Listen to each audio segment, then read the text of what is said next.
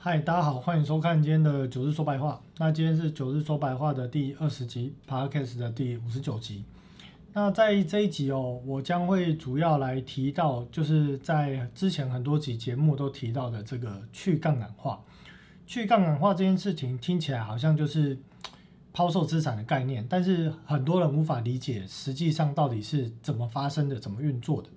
那九日这一集将会特别用图的方式哦，跟新闻的方式，就是结合在一起，然后来去解说到底什么是去杠杆化。那当然，在这个礼拜呢，鲍尔又在这个参众议院哦，要去做这个听证会的一个讲话。那话讲了什么内容哦？等下也会稍微来提到。不过整体而言，基本上重点不多啊，但是大家还是会来提到一下。好，那这个礼拜呢比较特别哦，主要是因为。九日在上一集的节目哦，哎，我也不知道发生什么事哦，就这个点阅率突然暴增了十倍哦，从原本的两三百变到了两千多。那哎，这个就是很多的这个新的观众朋友，就是可能没有听过九日之前的节目。那九日也借此在这一集哦，呃，讲一下我开这个节目的理念跟这个节目到底可以带给大家什么。那看大家有没有兴趣来去继续听下去，或者是不是？呃，是一个你需要或者是适合你的节目。那首先呢，九日想要讲的是，就是我个人呢，我没有团队哦。虽然我在呃证券或期货公司工作，但是呢，基本上我自己在做这些研究的资源，我都是靠我自己去呃平常收集很多的美国相关的一些政府机关的一些研究报告跟资料。他们很多呃至少可能有五到十个，他们不定期都会有一些笔记或研究的资料。另外，我会关注就是。这些呃所谓的一些政府机关的网站，他们公告的一些数据的变化，以及我自己有去买这个彭博新闻来看，那我大概就是透过这些方式，以及其他我有一些呃教材上，我也我自己也会去学一些不同的东西，听人家讲课，那我去来去做这个节目，所以我自己做节目，可能在节目的这些大家看到的版面啊设计上，没有太多的一些剪辑啊，还是动画，主要就是因为。我一个人做不了那么多事情啊，那再加上我也不喜欢太过度的商业化。我这个节目想要传达的就是一个比较呃真实或者比较呃应该说什么嗯比较一般在别的地方听不太到的一些内容。那开这个节目其实在二零二一年二零二零年底啊，就在这个 podcast 的开始做，那做到二一年到今年的二二年，二二年的年初才开始做这个 YouTube。那开这节目的目的就是希望提醒投资人，股票市场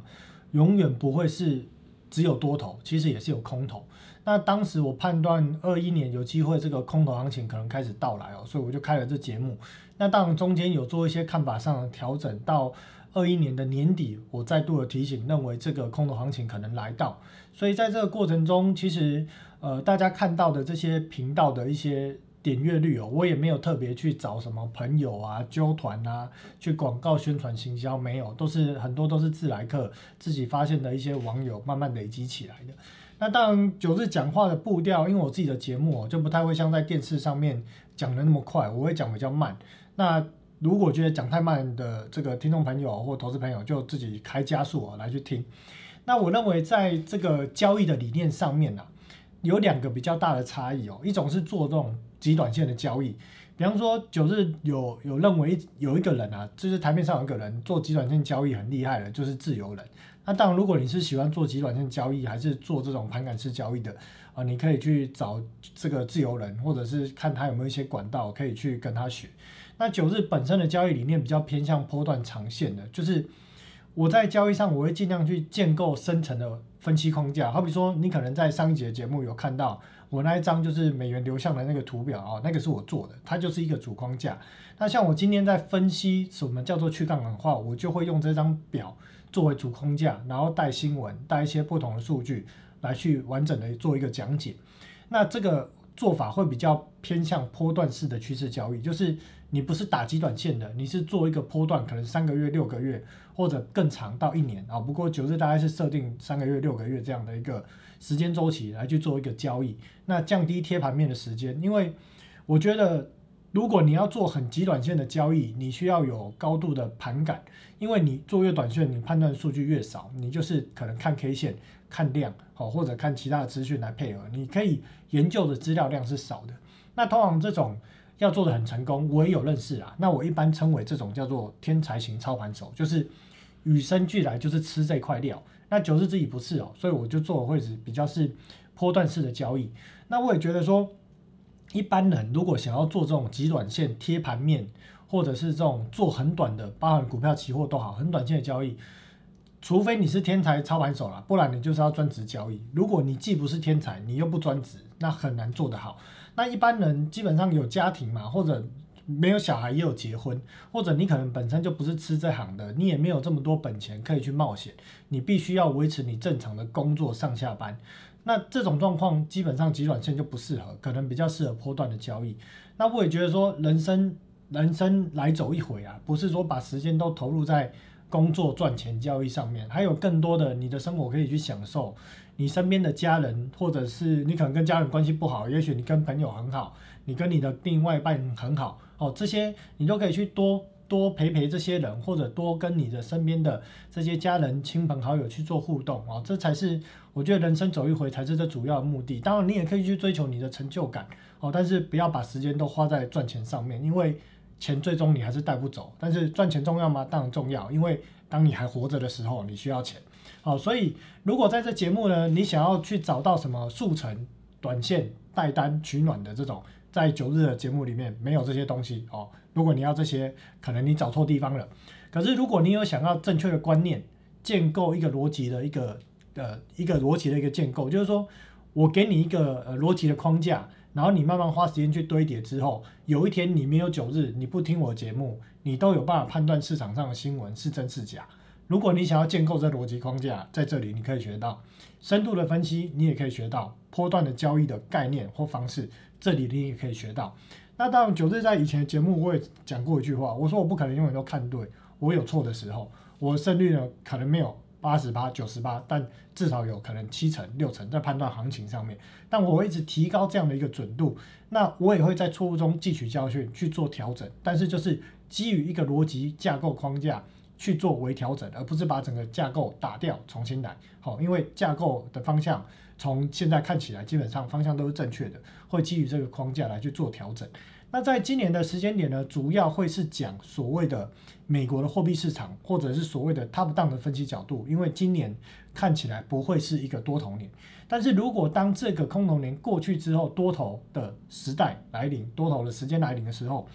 九日会把重心切向所谓的产业跟类股的方向来去讲，但是总监的部分还是不会丢掉，这部分还是继续会看下去，因为在二零零九年之后啊，基本上从大量的量化宽松之下，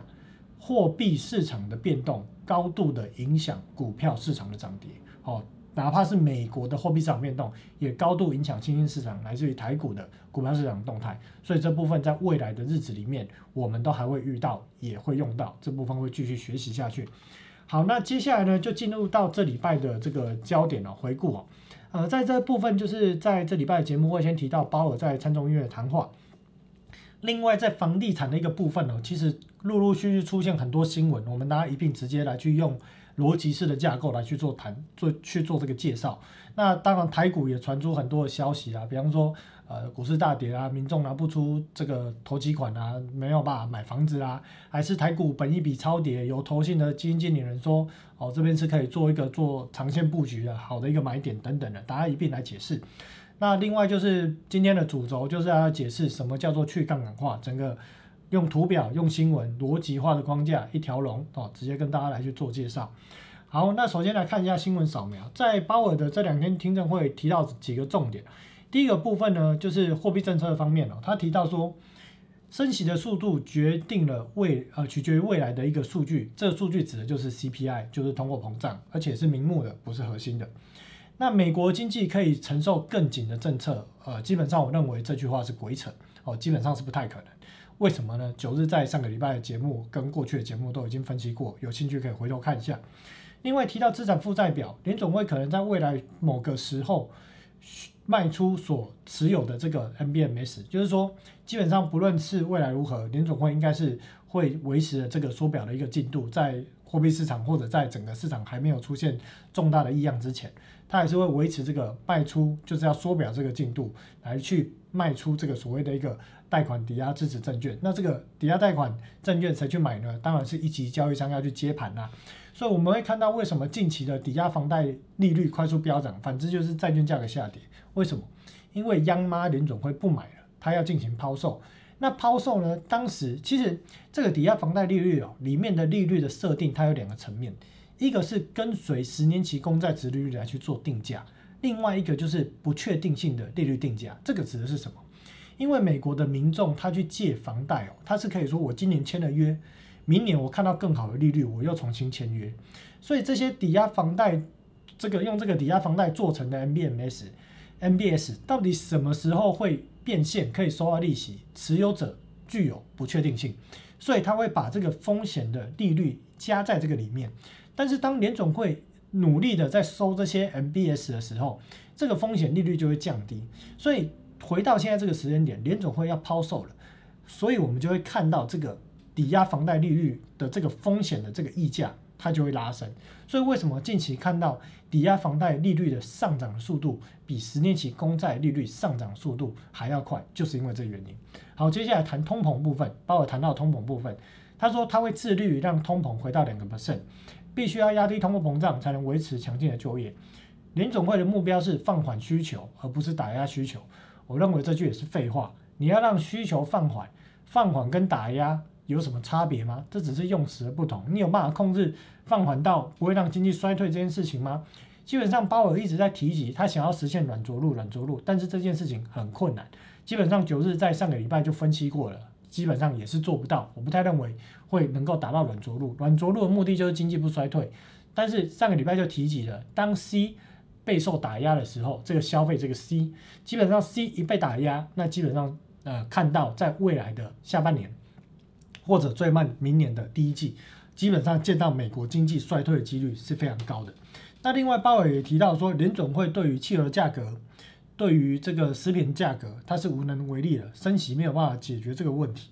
那呃，劳动力市场、就业市场紧俏，热的无法持续，薪资增速与两 percent 的通胀，呃，通膨的一个目标不一致。呃，它这个部分就是在讲说，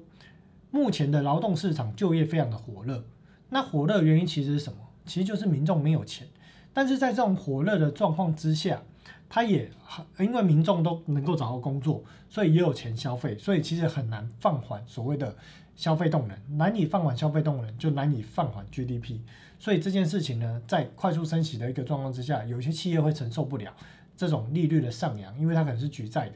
或者民众呢对于这种呃债务的这种呃举债的成本变高之下，它也会降低它的消费力道，所以最终就会达成放缓 GDP 的一个目的，或者是放缓通膨的一个目的。那基本上整体而言呢，鲍尔在这两天谈话里面没有讲出太多的内容，大概只有提到就是他会去打压呃放缓这个需求端的一个增速。哦，那市场解读有可能是打压，但他说不是，是放缓。另外一个重点就是他提到了对于石油跟所谓的农产品这个食品的价格，联总会是没有办法控制。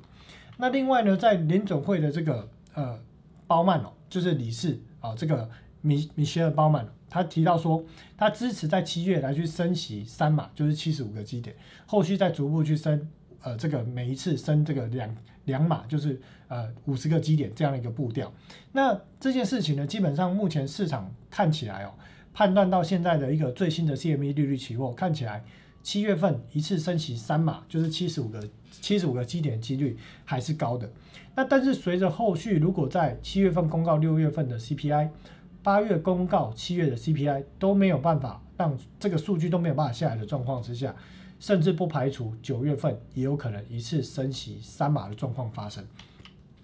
那另外呢，在新闻方面哦，摩根大通也有提到说，呃，最近呢看到很多投资者持有过多的现金，暗示可能是熊市的结束。但是我认为这种东西不能这样看，这个其实就是随便抓一个点，你就要判断事情的全貌，这就是没有逻辑框架。当老是在抓一个点就要判断事情的全貌，这概念像是什么？像我最近常常在听国内的法人在讲说，哎，融资维持率开始降低了，好，降低之下呢，就有利股票市场的反弹，或者呢，股市跌升了，就有利市场的反弹，哦，这些诸如此类很多好像似是而非，好像有道理又好像没道理。其实它都是抓这种一点一点一点的层面来去看这个市场到底会不会反弹。但是实际上这个市场到底为什么会下跌？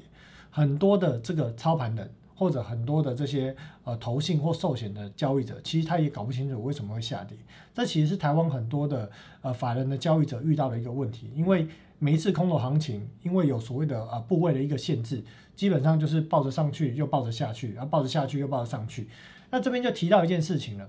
呃，有人说，就是投资理财哦，其实股票你就是买着，哪怕亏损你也不要卖掉，你就是抱着，就是给它放到等它涨回来。基本上我认为啊，如果你是家财万贯哦，身价至少随便可以动用的零头现金在破千万以上哦，你要用闲钱这样子做，我认为是可以。但是，一般的升斗小民呢，资产的配置可能就是几十万，甚至多则几百万，有的可能还是借来的。如果要用这种方式来去做资产配置哦，可能最终你的年化报酬率哦会非常的低迷。而且呢，你如果买在错误的位置，好比说你可能买在很高档的位置，或者买错股票，买到之前呢有从几十块涨到两百块，现在又跌破百位数的这种股票，那最后如果股价又继续下去。而它的景气循环没有再来一次正多头的景气循环，又回到它的过去的获利表现，那你可能一套就会套很久，就变成不是隔日冲，就是网络上常讲的笑话，叫做隔代冲，你可能要交给你下一代来去做你的资产配置。所以我不太认同这种资产配置，主要是因为不是人人都是寿险的资金，不是人人都是投信的钱，也不是人人都是巴菲特。我们都是一般的升斗小民，一般的呃市井小民，正常人没有这么多的钱可以这样玩。每一次的警戒循环的规避是很重要的。当警戒循环落底的时候，在好的位置投入你的宝贵的资金，让你的资金长大，这才是交易上我们需要去啊判断跟去拿捏最重要的关键点。那这件事情一来一往，如果你抱着下来，跟你在低档满手现金进去压。会有多大的差异呢？请看前几集九日讲的，呃，有一集有这个标题打说，呃，古板嘴炮哥跟聪明投资人的故事哦，大家有兴趣可以看一下。所以这个摩根大通策略师他提到说，尽管最近的价格跟他预期的背道而驰，这句话表示什么？就是他看错很久了，他一直认为行情会涨，结果一直跌，但他能坚持长期看涨股票跟债券。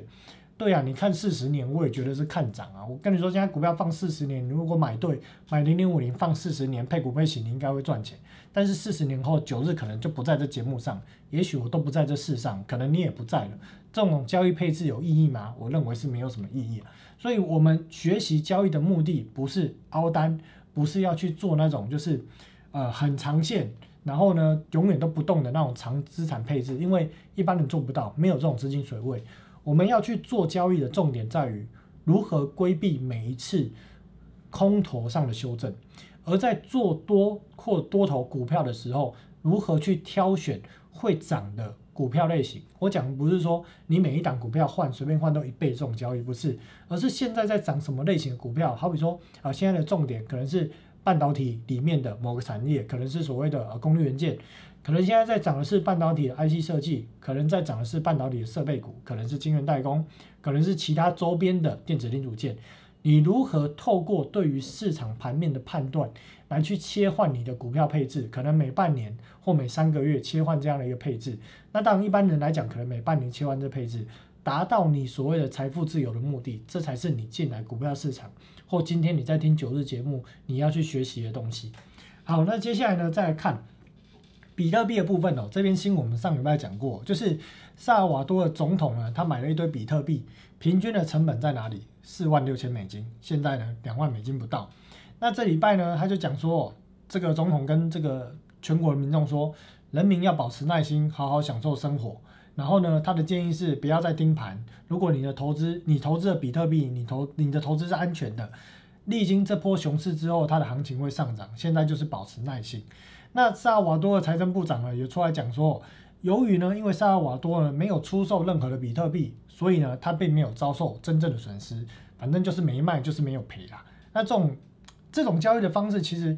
我们在身边周遭很常听到，就是像九日在上礼拜有遇到两个前辈，呃长辈哦，那他们也是买错股票，然后套在山上，那他们就问说啊，我怎么看啊？我说呃，你的持股可能还会有下跌的可能，然后他们就说啊，算了啦，反正就是放着吧，也不想管。其实这类型的投资人很多，但是如果这个钱是你可能未来要买房子的钱，可能是你辛苦存的钱，可能是你家里的这个所谓的预备基金。那如果你把你的钱套在这里面，你又不去处理的时候，那我觉得当然对多数人其实他会是一个承受很大的压力。那当然也可以说就是哦好，那赔钱了，那没关系，就自嘲安慰大家一下。像最近就有一些网红就出来说啊，自嘲安慰一下，说哦赔很多钱啊啊，我赔钱看错怎么样的啊，让大家笑一笑。其实我觉得自娱娱人，九日也很常做，自娱于人是一种很有很高，应该说。我觉得这种人的 EQ 非常的高。那我们常常在开玩笑，不要去开别人玩笑，开自己的玩笑，这个才是会比较，我觉得会比较尊重彼此啦。那也达到了就是开玩笑的一个效果。但是这件事情呢，如果对于很多的投资朋友买了股票现在赔很多，其实你自娱完之后，你回到家里或者你夜深人静的时候，你也会是觉得心情很郁卒，心情很不好，因为赔钱嘛。每个人每个月辛辛苦苦的工作啊，工作上遇到这么多的鸟事啊，可能是很鸟主管、很鸟同事、很鸟工作环境，辛辛苦苦赚那么多钱，赚来赔的吗？当然不是。所以当然了，一般的投资朋友很难有正确的交易观念。但是台面上很多的专家或财，应该说财经专家啦，我认为可以治愈，但不要愚人，因为愚人你会害死很多人。就是当你不是直接害死很多人，但是你会间接的害别人。因为你的讲法而判断错误，造成他的辛苦的钱损失了，不见了。好，所以我不太认同这种就是财经专家随便乱讲这种论点，或者用这种安抚取暖的方式去告诉投资朋友你现在怎么做会比较好。这种我觉得对于很多投资朋友没有实质上的帮助了。所以，如果是身为一个台面上财财财经专家或者是专业人士，应该要应该说他可以看错，但是他就是。要努力的去学习，就他的专业去精进。看错不能是故意，如果是技术不够看错没有关系，但是千万不可以给大家错误的观念，造成别人赔钱，这样是不好的事情。好，那另外当然股市在大跌的状况之下，这也发生了一件事情，像美国民众也是因为股市大跌，所以买房的动能放缓。那这部分呢，在台湾的股票市场也出现这样的现象。所以大家回想一下，二零零八年股市修正之后，房市是不是修正？但是如果比起这一波房市修正，九日认为整体的资金总量还是多的，再加上通货膨胀之下，这一波房价修正也许不会像二零零八年那么重啊，但是多多少少还是会有修正的空间的。那台股本一笔超跌这则新闻，呃，九日一直在讲一件事哦，我用这张表直接讲好了，就是如果听 p a c k a g e 的听众朋友，这表你应该看过了，就是 top down 跟 bottom up 哦，由上而下跟由下而上分析。基本上在正多头行情啊，大概都是用右边这个，从个股看产业，看大总金的一个发展方向，景气好不好，大概都是用这个角度去分析。但是今年完全不吃这一套，今年的重点在 top down。那九日在去年的年底还是今年年初，我就讲了这东西，应该是今年年初，我就讲说今年就是 top down，你要从总金去看产业，看个股，也就是说，当总体经济的钱。现在的总经讲的重点不是 GDP 啊，讲的是货币流向、货币总量。货币总量如果缩小的时候，或者缩表的时候，对于产业、对于个股，哪怕基本面再好，所有的评价都得下修。其实很多像台湾的龙头股，就是遇到这样的一个问题。所以现在不是股价便宜还是基本面好不好的问题。如果你继续看这个方向来去判断你的股价便不便宜，是否太贵了，是否还要加码？那你会看错方向，因为今年的重点不是 bottom up 的分析，是 top down。你要从总金的角度去看，不要一直去紧盯个股的基本面，因为个股的基本面本一比有可能继续下修，是取决于资金总量。如果资金总量增加，本一比就可以提高；资金总量现在在减少，本一比就很难提高。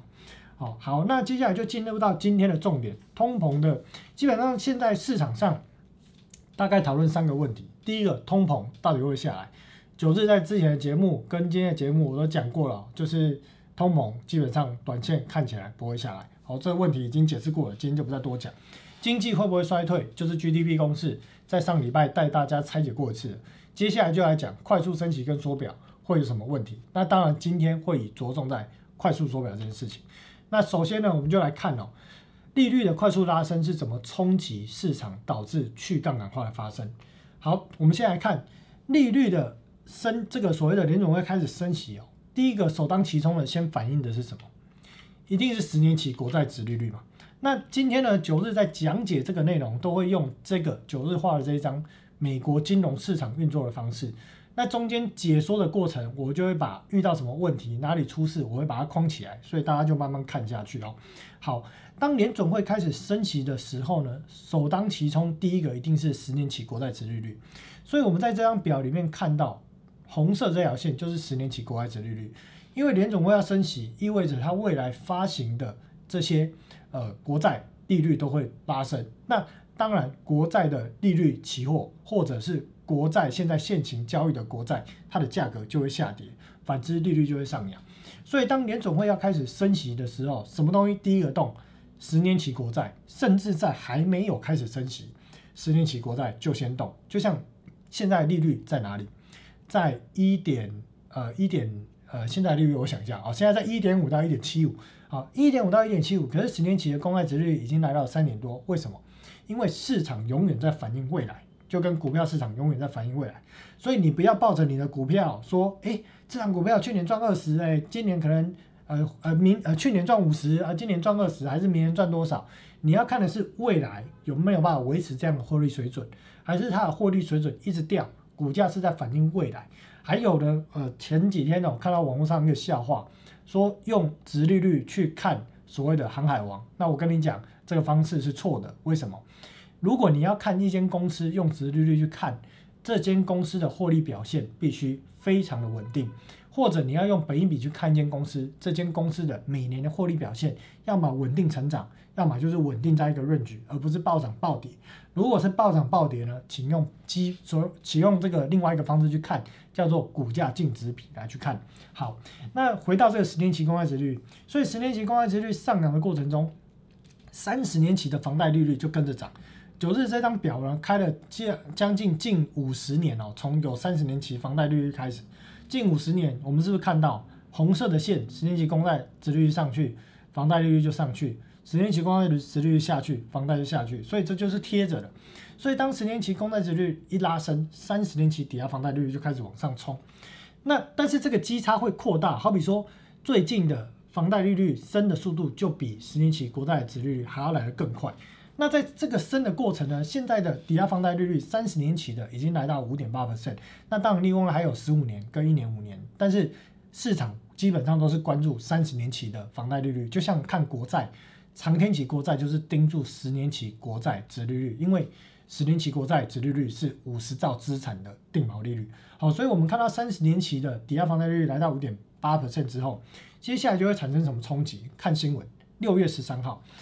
对于这个所谓的呃房地产管理公司哦，他就提到说，呃，他是骗集，他的业务是骗集二十七个国家的这一间房地产管理公司哦。他提到说，美国的办公室空间受到了打击最为严重，出租房屋的需求开始减少。他在讲的是，因为这个抵押房贷利率快速飙升了，所以美国的办公室的租金，这个租金的价格也开始上扬，出租房屋的需求也开始变少。那有一些买家呢，他也流失了。美国的房地产跟欧洲房地产市场价格正在下降。另外，因为成本的上升，企业正在重新审视扩张计划。这指的是什么？大家要去想哦，企业要做扩张，它不会从它的口袋里面拿出白花花的现金，它基本上是用举债的，要么跟银行借钱，要么发行公司债。当十年期公债殖利率开始向上上扬。联总会开始要升息的过程中，企业举债成本要不要上扬？一定要上扬，这必然上扬。所以这边在提到的是，除了公司在发行的成本上扬，租屋的成本也上扬，以及其他成本都上扬的状况之下，企业正在放缓、重新审视扩张计划。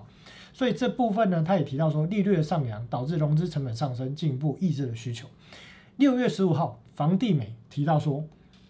上个礼拜呢，这个房贷利率快速飙升，从五点二三到五点七八，这个礼拜到了五点八一。好，这是一九七八年这个五二三到五点七八，是一九八七年以来最大的一周涨幅。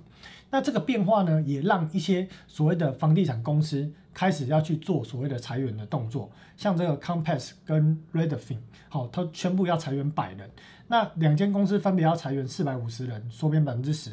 另外一个裁员四百七十人，缩编百分之六，并且也承认五月份的需求比预期还要低。这件事表示什么？房贷利率快速拉升的过程中，企业的租屋受到了冲击，资产管理公司受到了冲击。所谓的这些房仲公司受到了冲击，以及美国民众也受到了冲击，所以利率拉升有没有产生冲击？有，在房地产这边产生了冲击。六月二十二号这个礼拜，房地产建筑商，呃，这个是念 Lena 吗？还是什么的？联合首席长兼联合总裁提到说，买家犹豫不决和取消订单增加，而且多次提到股票市场抛售。讲到是什么？跟刚刚台湾那则新闻一样，因为股票市场下跌。所以呢，购买房地产的买盘力道开始缩手。六月二十三号，昨天摩根大通小摩 JP Morgan 说，现在已经开始之前不动产抵押房贷部门的员工哦，开始之前哦，因为抵押房贷不好卖，卖不动了，房贷的市场需求放缓，不需要这么多员工。所以我们有没有看到利率的拉升，是不是开始产生冲击？所以九日早在今年的年初或者去年，我就一直在讲说。如果通膨开始失控，没有办法压下来，联准会要快速拉升利率，快速拉升利率必然会让市场产生冲击。听到这句话很难想象到底什么产生冲击，冲击什么东西？新闻开始出来的时候，大家就可以意识到，哦，原来就是这些冲击。所以这些冲击已经开始了在房地产的这个领域。那这一块呢，九日就把这边画起来，在利率快速冲击的时候，资产证券化的 MBMS 抵押房贷。受到冲击，抵押房贷衍生的金融商品 CMO 一定也会受到冲击。实体经济呢，当然刚看到了有人被裁员了，美国民众买不起房子了，这个企业要租这个办公室的一个需求放缓，实体经济有没有产生冲击？有，也产生了冲击。好，接下来看美国民众的消费动能产生什么冲击？这就是上礼拜讲的，当这个消费被打掉，储蓄率偏低。哦，储蓄率看这个，储蓄率四个月四月份个人储蓄率占可支配所得降到二零零八年九月以来的水平，只有四点四。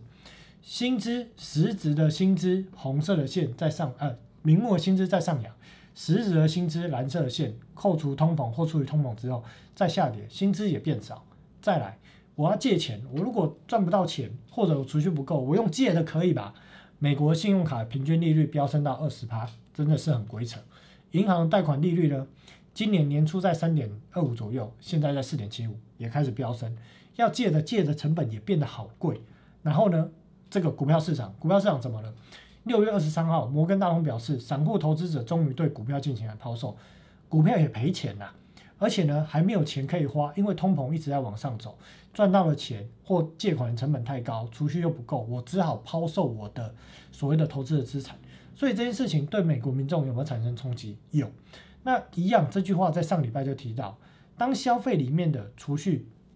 就这个 C 啊，C 的消费来源、金钱来源、储蓄、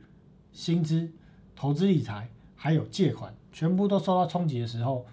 美国的下半年或者最慢在明年第一季，经济怎么可能不衰退呢？基本上我实在想不通，怎么可能不衰退所以我认为这个答案基本上是必然。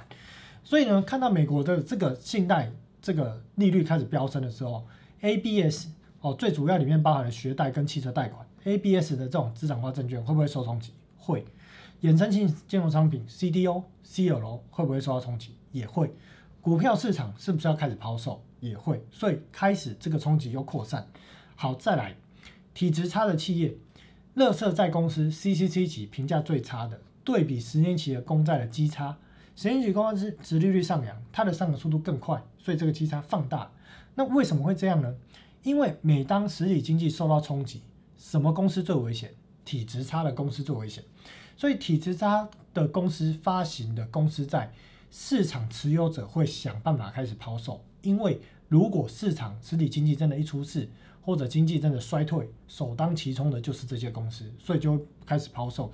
就好比说。在二零二零年，当时油价大跌的时候，什么债券被抛的最猛？就是那些石油公司发的债券，因为后来油价跌到负数，所以在这过程中，我们看到了这些公司要发债的成本也受到了冲击。那企业也要开始裁员，降低成本。像阿马龙在五月份就提到说，现在员工太多了，然后呢，仓库的空间也租太多了，但是整体的一个货销不掉，这个库存的一个所谓相较于去年同期成长了达到两位数。那另外呢，在上个礼拜，呃，应该更正，这个礼拜特斯拉开始来去做裁员。像我在一些群组又看到人家在传，就是在美国特斯拉的这个呃，在美国特斯拉工作的人也在讲说，哦，同事被裁员等等的问题。所以企业裁员也开始了。再来呢，利率上扬对体质不好的公司产生冲击，产生什么？由于快速的通货膨胀减少了对服务的需求，导致工厂的订单跟生产全面收缩。美国商业活动在六月迈出了决定性的一步。呃，这个组织呢周四的报告称哦，呃，采购经理人指数呢是下跌，从二点四呢降呃下跌二点四点，降到五十一点二。虽然能高于所谓的这个荣枯线五十以上的水准，但它是下跌。所以这个东西，九日其实很少看这些所谓的什么采购经理人指数啦，这个 ISM 啊，或者是这个所谓的呃其他 PMI 等等指数，主要是因为我认为它反应的太慢。如果你在这个时间点哦，才看到说，诶，这个指数好像在往下掉，那股票市场都已经跌二三十趴了，反应会不会太慢？所以我觉得看这些东西真的太慢。你要去看整个货币市场运作的状况，联总会的动向，官员讲了什么话。这个才是领先指标中的领先指标，所以呢，在这个状况之下，企业也开始受到了冲击。那商业票据利率是一些所谓的呃信用评级比较不好的呃商业票据里面的 A to P two，信用评级比较不好的公司去短期借贷的来源，一般是以九十天期为主。这个利率也快速的飙升，现在来到了。年利率二点二三 percent，上涨速度也是非常快。那对比呢，在今年的年初哦，那时候利率才在零点三，现在在二点二，过了六个月，利率涨两趴，多不多？多，因为涨了十倍，有够多。好，所以呢，这块什么东西受到冲击，我又框起来了。商业票据受到冲击，CBO 受到了冲击，公司债受到了冲击，有没有冲击的层面越来越广，开始在扩散？接下来呢，联总会不买债。国债流动性当是首当其冲，那然后呢？现在已经开始缩表了，九月份就要开始加速，这会产生什么冲击？我们先来看哦，从这张表继续延伸再来看，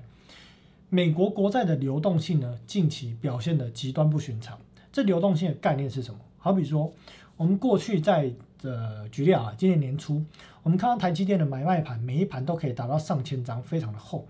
这时候呢，市场的买家或卖家，他想要卖或买的时候，他很轻易的可以执行交易。可是近期的台积电买卖盘变得很薄，这个就是所谓的流动性变差。你要卖一样的金额，比方说哦，你要卖一亿，你可能会一次要打穿几个 tick，哦，以前可能不会，一个 tick 就结束了，现在可能要打穿几个 tick，这指的就是流动性的变化。那美国国债现在就面临这种。啊，买家买家的这个愿意买的人很少，愿意卖的人也很少，或者价格差异很大，所以流动性开始出现问题。那如果一般看不到这种这个所谓的蓬勃的流动性指数，国债流动性指数可以看什么？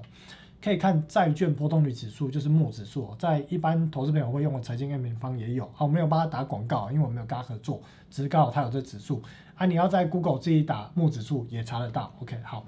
那国际银行家呢？他们掌握的资讯永远比我们多。他们在关注的是什么？也是在关注这一块。我前两集就已经提到，这个是所谓的，呃，我看一下，这个应该是也是摩根大通做的一份报告啊。摩根斯丹利，它里面就写到说，上面文字如果不想看没关系，我直接讲下面的重点。我们看这个两年期跟三年期，在六月十三号，它出现没有流动性红色的这个警示讯号。对比在二零二零年三月，当时爆发疫情，比那个时候疫情的流动性还要更差，差透有够烂，连二十年起的也是。所以呢，这个摩根士丹利报告他讲到说，一些短期美国国债的流动性，甚至比疫情引发的时候的三月份还要更糟糕。那给客户的报告里面写到说，清算如果要去清算五万美金的这个美国国债的这个成本哦，是。大幅的增加，但是过去在二零二零年那时候有谁？有联总会、中央银行全力协助，可是这一次呢没有，所以流动性恶化，有没有妈妈来救？也没有妈妈来救，所以这就面临了很大的问题。那另外一份报告也写到了，他这边写到说，如果一我们讲那个十年期啊，十年期呢，你要去变现的话，在过去一年的平均哦，大概你变现一百二十八百万，大概就是百万千万亿一点二八亿美金，你才会造成波动率上的这个呃，可能是一 tick 或什么单位的影响。可是现在呢，你只要执行六千多万美金，你就会对市场产生波动，所以这个波动率呢显著的变得呃波动率变大，市场深度变得很低。所以这份报告也显示到美国的国债市场流动性出现了问题。那文字上的解读怎么解读？这个黄色就是重点，讲到说，呃，策略是说，随着联总会本月开始量化紧缩啊，这个是上个月，所以就提到说本月开始量化紧缩政策逼近，那现在是开始，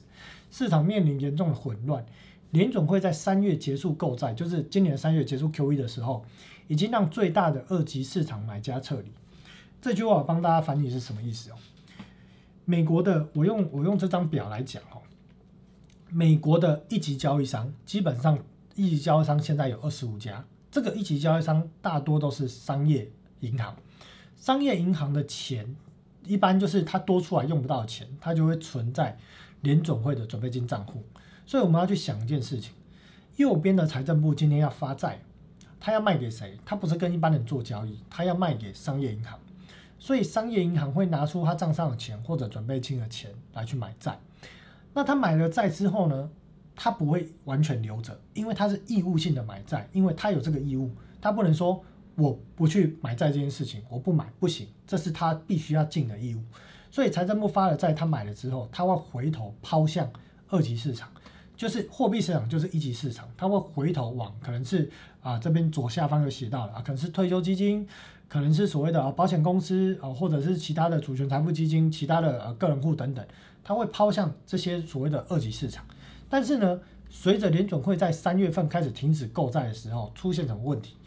这个一级交易商回头要卖给二级市场的时候，找不到买家，或者买家很难找，见鬼了，怎么没有人跟他买？那这时候怎么办？他只好用更低的价格把债券给抛售出去。所以在三月份的时候，联总会一结束购债，一结束 QE，这问题就开始出现。所以这问题不是今天此时此刻来发生，它已经持续蔓延了好一阵子。而且一直持续的在恶化。那当他卖不掉这些债的时候怎么办？他只有两种方式，一种就是勒紧裤带把债给扛着，另外一个就是用更便宜的价格往市场丢。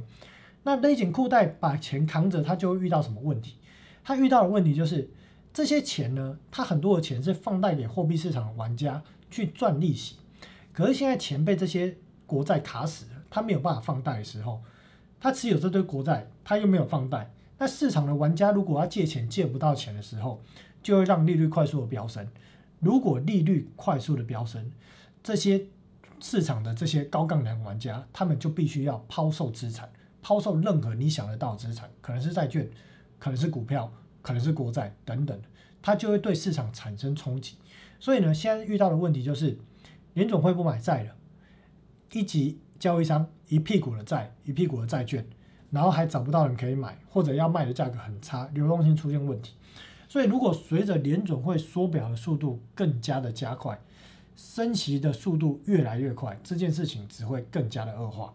那另外，在美国金融研究办公室六月九号的报告指出，当时二零二零年为什么发生这些问题？就是二零二零年三月也发生国债流动性问题。为什么？因为就是有很高水平的未偿债务。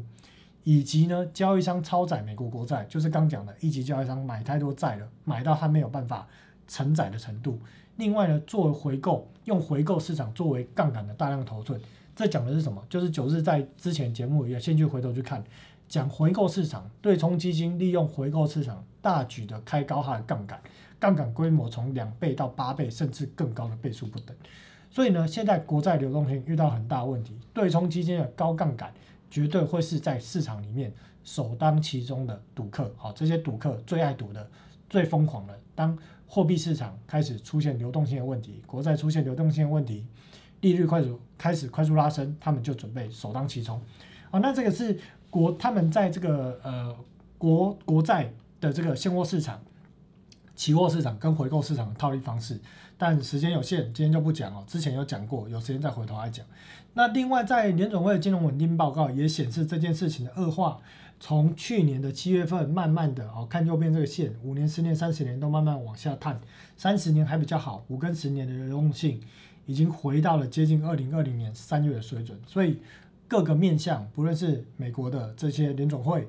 美国的大型的国际银行家，他们都在看什么国债的流动性。所以九日也认为，这一次的引爆点对比二零零八年，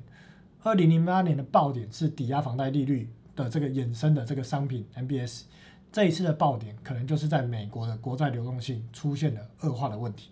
那回购市场利率，我们也可以去关注美国的国债流动性恶化到什么程度啊？那这边要解说又是花很多时间，真的新的朋友可以回头去看一下之前的这个九日怎么去解读这个收发利率。在前一 percent 的部分，我们看到现在地板利率 RRP 是一点五五，结果这个隔夜逆回呃隔夜回购隔夜回购的这个利率哦，百前百分之一的这个利率只有一点三七，显示呢债券依然比钱更值钱。这个可以算是，如果对比先前哦，应该是负一点八、负零点一八 percent 这样一个利率。那再比现金还要值钱，只有两种可能：一个就是市场有玩家爆仓了，急着要去花杠杆，要把债赎回去解杠杆；另外一个就是很多人借债特定的债要去执行放空，只有这两种可能。好，那这个表之前九日就有讲过了，那呃。它的概念就是说，呃，因为很多新朋友，我简单解释一下。它的概念就是说，现在联总会设定的利率上下限是一点五到一点七五，但是实际的地板利率是隔夜逆回购 RRP，现在是一点五五，天花板利率是准备金利率 IORB 是一点六五，那实际成交的联邦有效利率大概就是落在中间，会是落中间偏低，大概是一点五八左右。联总会是透过这两条绿线，地板跟天花板 RRP 跟 IORB 来去达到。它的一个目标利率控制的一个手法，就是他今天给出，我希望我要升息喽，利率的目标利率在一点五到一点七五，但是实际市场到底能不能达成，它必须要控这两条线，这两个利率达成控制的手段。好，那回购市场跟对冲基金哦，这部分九日不知道之前在第六节第七集的节目讲过，反正就讲的是，其实美国的这些对冲基金的玩家。他在这个美国国债的风险敞口的部位哦，做多的风险部位在二零二零年三月以前，做多的风险部位是这个，就是没有没有做保险的这个部位啊，做多了敞口是一兆，做空的敞口是大概是六千多亿哦，这金额其实都很大。那近期有没有新闻出来？有，六月十号，两家对冲基金今年的净值已经下跌百分之三十，为什么？不是国债的问题，这边提到的是他买错股票，买到阿玛龙，买到 Spotify。那当然有没有其他问题？不知道，这新闻没有写到。但是在快速升级这件事情，其实对对冲基金也产生了一些冲击。那高盛在六月十三号有一份报告写，他说这个新闻都查到，如果你有买 Bloomberg，呃，就 Bloomberg 新闻啊，不是 Bloomberg 系统，Bloomberg 系统一个月要七八万块。我讲的是新闻。高盛跟踪对冲基金的这个周一哦，连续第七天抛售美国股票。就是说，我们看到这个对冲基金，这个黑色的线下缘部分就是抛售，近期抛售的力道增强。那有人就讲说，哎，连对冲基金都开始去杠杆，那应该底部就到了。我我还是讲哦，这种观念就是看到一个点哦，就去讲说，哦，这个这个图啊，可能是一只猪，是一只牛，是什么？它没有这逻辑框架，看到一个点就开始猜谜，往往就是胜率五十五十啦，甚至运气衰的时候，可能胜率只有百分之三十，常常都猜错。那九日在看这件事情哦，基本上。我就透过刚刚一系列跟各位投资朋友讲的，这逻辑框架就是对冲基金哦，它面临了几个问题。第一个，它投资的这些部位，比方说啊股票、什么债券，价格资产价格在下跌。第二个问题，联总会一直在升级，它的借贷利率一直在拉升。第三个问题，它要如果要这个抛售国债或者去杠杆，国债的流动性又非常的差。所以它同时面临很多个面向的问题，所以它必须要降降低它的一个杠杆部位，甚至如果之后投资人要赎回这些基金怎么办？他不不，如果现在不抛售，啊不就到时候要加速抛售？所以他必须要面对这样的一个问题，维持它整体的资金水位，所以它必须要提前去做抛售。所以九日认为这种抛售的行为只是刚开始，不是要尾声。我认为只是刚开始。好，那所以在这一段讲完之后呢，框起来东西又更多了，回购市场也被框起来了，短期国债也被框起来了。哦，所以现在的问题呢，未来将会继续的蔓延到包含了当美元开始要紧缩，欧洲美元利率会不会产生异常的飙升？这些利率交换的市场会不会出事？准备金的所谓够不够？这个是后续的下一个阶段。现在第三季主要的重点将会是市场里面很多的投资玩家，包含了赌博赌最凶的对冲基金，去杠杆化、降低资产部位的行为，将会从此时此刻加速的展开，一路蔓延到可能第三季末，可能第四季。所以未来的行情，九日还是那句话，不容乐观。好，记得不要看得太乐观。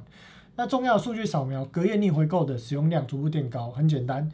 短期的一个月的这个国库券的利率一直低于 RRP，这个使用量当然是一直会去增加。财政部的 TGA 账户大概近期是保持在七千亿左右的水准，但是呢，准备金的账户余额这礼拜又下降了，降到只剩下三点一兆。如果到三兆，就要十分的小心。K 线速览哦。一般投资朋友会看技术分析，那九日就讲过了，教技术分析不需要教，我也不用特别花一堂课收你钱教，不用，这边直接送给你，你就把每个低点呢，叫你小朋友、你的小孩拿笔画起来，每个低点圈起来。如果低点从越来越高到越来越低，同时高点也从越来越高变越来越低，长期均线又扣在上面，那这是多头还空头，非常的明确。好，所以美国的指标股 Apple 现在是空头还多头？当然，这件事情九日有讲过，它可以逆转，但是要逆转一件事情，更多的钱现在有吗？九日看不到更多的钱。再来，道琼指数也是一样，全部圈起来，头部圈起来，你就知道现在多头还是空头。标普百指数也是一样哦，加权也是一样。今年基本上台股没有自己的方向，美国股票市场跟美国的货币政策就是今年台股的方向。所以在台币汇率的部分，九日从哪里开始讲？二零二一年的年初我就开始讲。哦，讲什么样的方向可以怎么样布局，我没有办法带单，我只能暗示。但是我就是告诉你，当时我讲什么，我说如果台币的汇率开始贬值，就要小心外资是不是在出走，出出走就是从股票市场出走回到美国去。哦，所以我就做了这张，在今年年初我就做了一张台币汇率跟台股的关系。那这张表呢，我就没有再更新了。我当时做完的时间点就是在那里。那现在呢，呃，当然变得就是更加的明显。那这张表基本上又要年底都适用哦。这个行情或者这个走势，如果随着美国的升级幅度